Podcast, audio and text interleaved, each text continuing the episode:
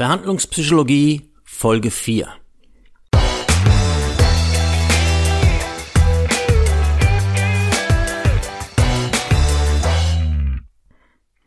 Hallo und herzlich willkommen zum Podcast Verhandlungspsychologie Menschen beeinflussen und Menschen überzeugen.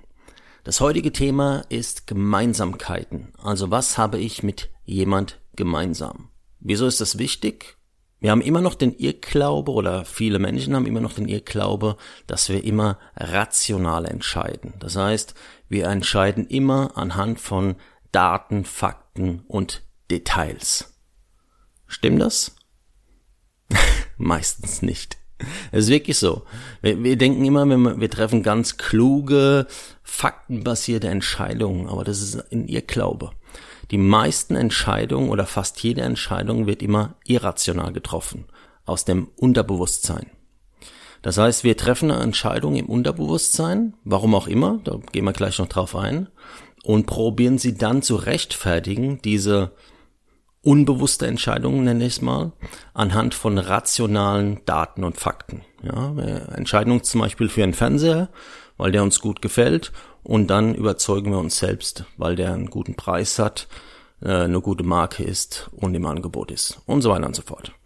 Also Entscheidungen werden eigentlich fast immer irrational, unbewusst getroffen. Wenn wir Entscheidungen jetzt unbewusst treffen, dann müssen wir uns jetzt überlegen, was steuert denn dann diese unbewusste Entscheidung, ja? Woran mache ich das aus?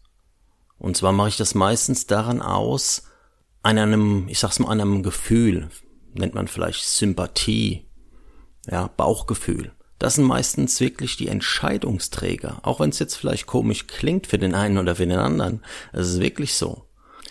Deshalb ist es so unglaublich wichtig, diese Sympathie zu jemand zu haben oder dieses Gefühl bei jemand zu erzeugen, von dem ich etwas möchte. Ja, in der Verhandlung, indem ich eine Bitte vorbringe, indem ich eine Forderung vorbringe, von dem ich einfach vielleicht nur einen Gefallen haben möchte. Das ist un unglaublich wichtig, dass ich einen, man sagt auch einen guten Draht zu dem habe.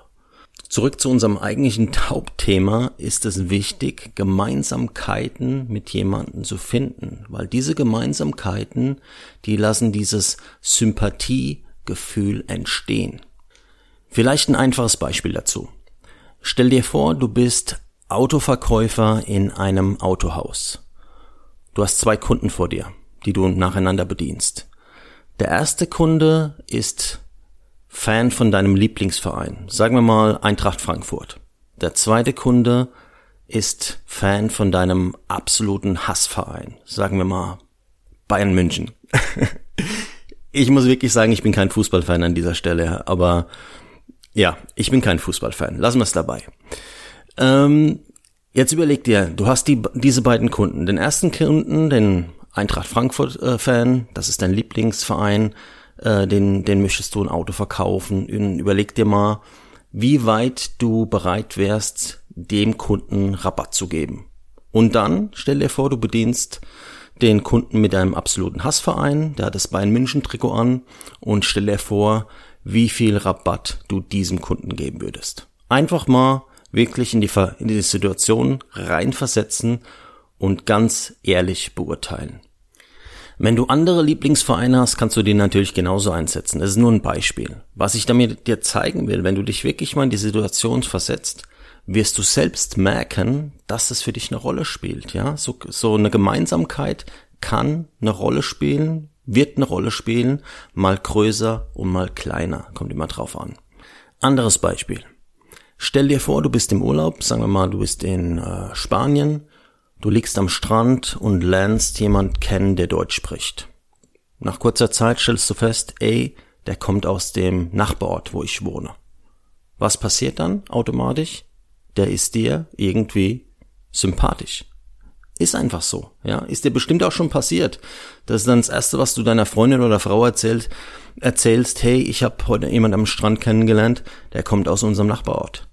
Ja, das ist etwas, was verbindet. Gemeinsamkeiten verbinden einander und schaffen auch auf diese äh, Weise Sympathie. Und das ist das, was uns in der Verhandlung immer hilft. Das ist nicht immer ausschlaggebend, ja, verstehe mich da nicht falsch. Das heißt nicht nur, weil ich ähm, das gleiche Hobby wie jemand hab oder aus dem gleichen Ort komme, dass ich immer eine Verhandlung gewinne oder einen Zuschlag bekomme. Absolut nicht. Aber es hilft.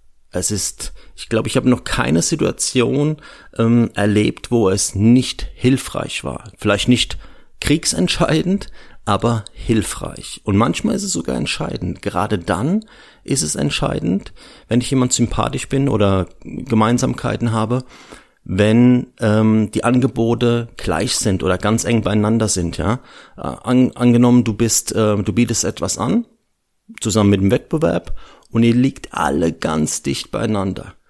Dann sind genau solche Faktoren entscheidend. Ja, also ihr habt einen ähnlichen Preis oder einen gleichen Preis, ihr habt eine gleiche Qualität, äh, alles gleich. Dann muss ja der Einkäufer an irgendetwas seine Entscheidung festmachen. Und genau da wird's dann unterbewusst auch passieren. Anderes Beispiel. Ich hatte mal einen Kunden, mit dem bin ich am Anfang überhaupt nicht klargekommen. Er hat sich irgendwie ständig beschwert, hat Bestellungen ähm, storniert, einfach so, hat ständig angerufen, wollte irgendwas wissen und hat einfach immer richtig Unruhe reingebracht. Ähm, ich habe dann immer nur mit ihm telefoniert gehabt und irgendwann hat sich dann die Möglichkeit ergeben, dass wir uns bei ihm treffen im Büro. Und da ist mir ein Bild aufgefallen, an dem man, ja, es war ein Bild von einem Konzert, an dem man jemand sieht, äh, am Schlagzeug sitzen. Und hab dann nur gefragt, wow, was ist denn das für eine, für eine Band da? Und dann hat er ganz stolz gesagt, das bin ich, das bin ich mit meiner Band. Und ich so, wow, cool. Was ich natürlich dann sofort wusste, das ist eine Gemeinsamkeit, weil auch ich habe früher meiner Band gespielt. Ja, ist schon ein paar Jahre her, aber ähm, ich war früher auch mal, hab früher mal Gitarre gespielt, E-Gitarre und habe das natürlich auch direkt ähm, eingeworfen. Habe dann auch erzählt, ja cool, ich habe früher auch mal Musik gemacht und wir hatten ein Thema, wo wir dann mindestens, glaube ich, eine halbe Stunde erzählt haben.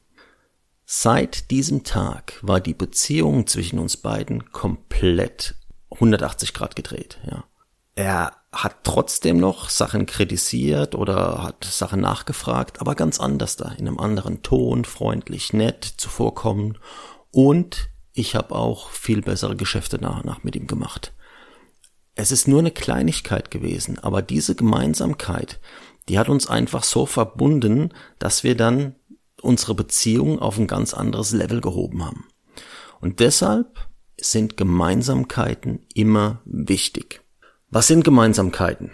Also Gemeinsamkeiten, wie schon erwähnt, können sein ein gleicher äh, Fußball-Lieblingsverein zum Beispiel, der gleiche Wohnort, ein gleiches Alter, gleiches Hobby. Ja, wir spielen beide Golf, Tennis, Fußball, Segeln, was auch immer.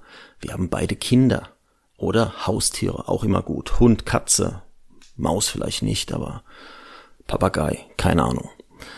Das sind alles Gemeinsamkeiten, die es gilt ähm, ja, zu finden beziehungsweise ähm, zu nutzen einfach. Ja.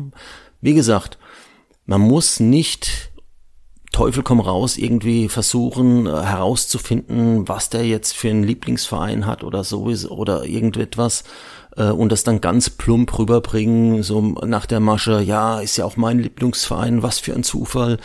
Äh, das zieht nicht, ja. Und das ist auch billig, plump und das braucht kein Mensch.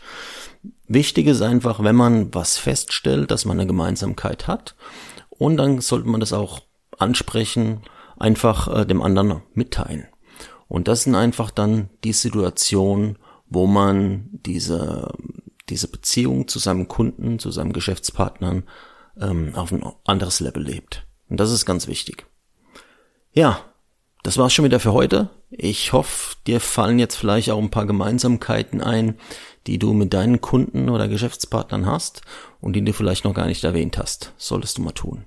In diesem Sinne, bis demnächst. Mach's gut. Ciao.